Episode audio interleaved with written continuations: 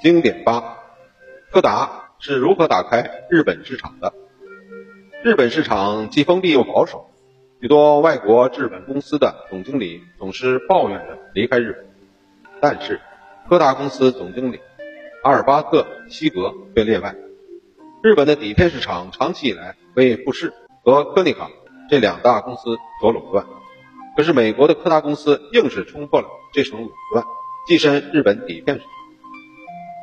柯达进军日本市场，从底片冲印这个侧面入手，这就是他成功的秘诀。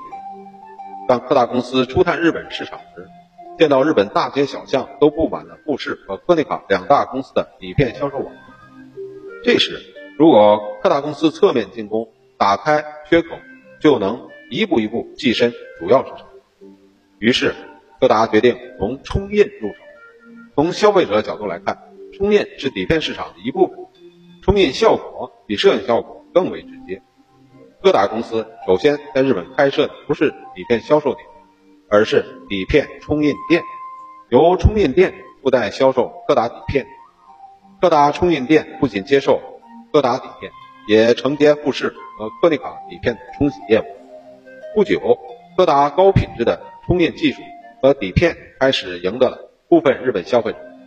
有些消费者在买底片时指明要柯达，于是，一些经营底片的商店便让出一部分位置给柯达。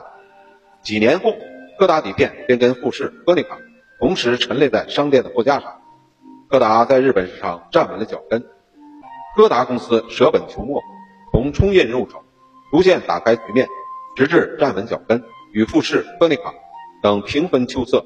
这个成功的经验对其他企业的创业。也有借鉴作用。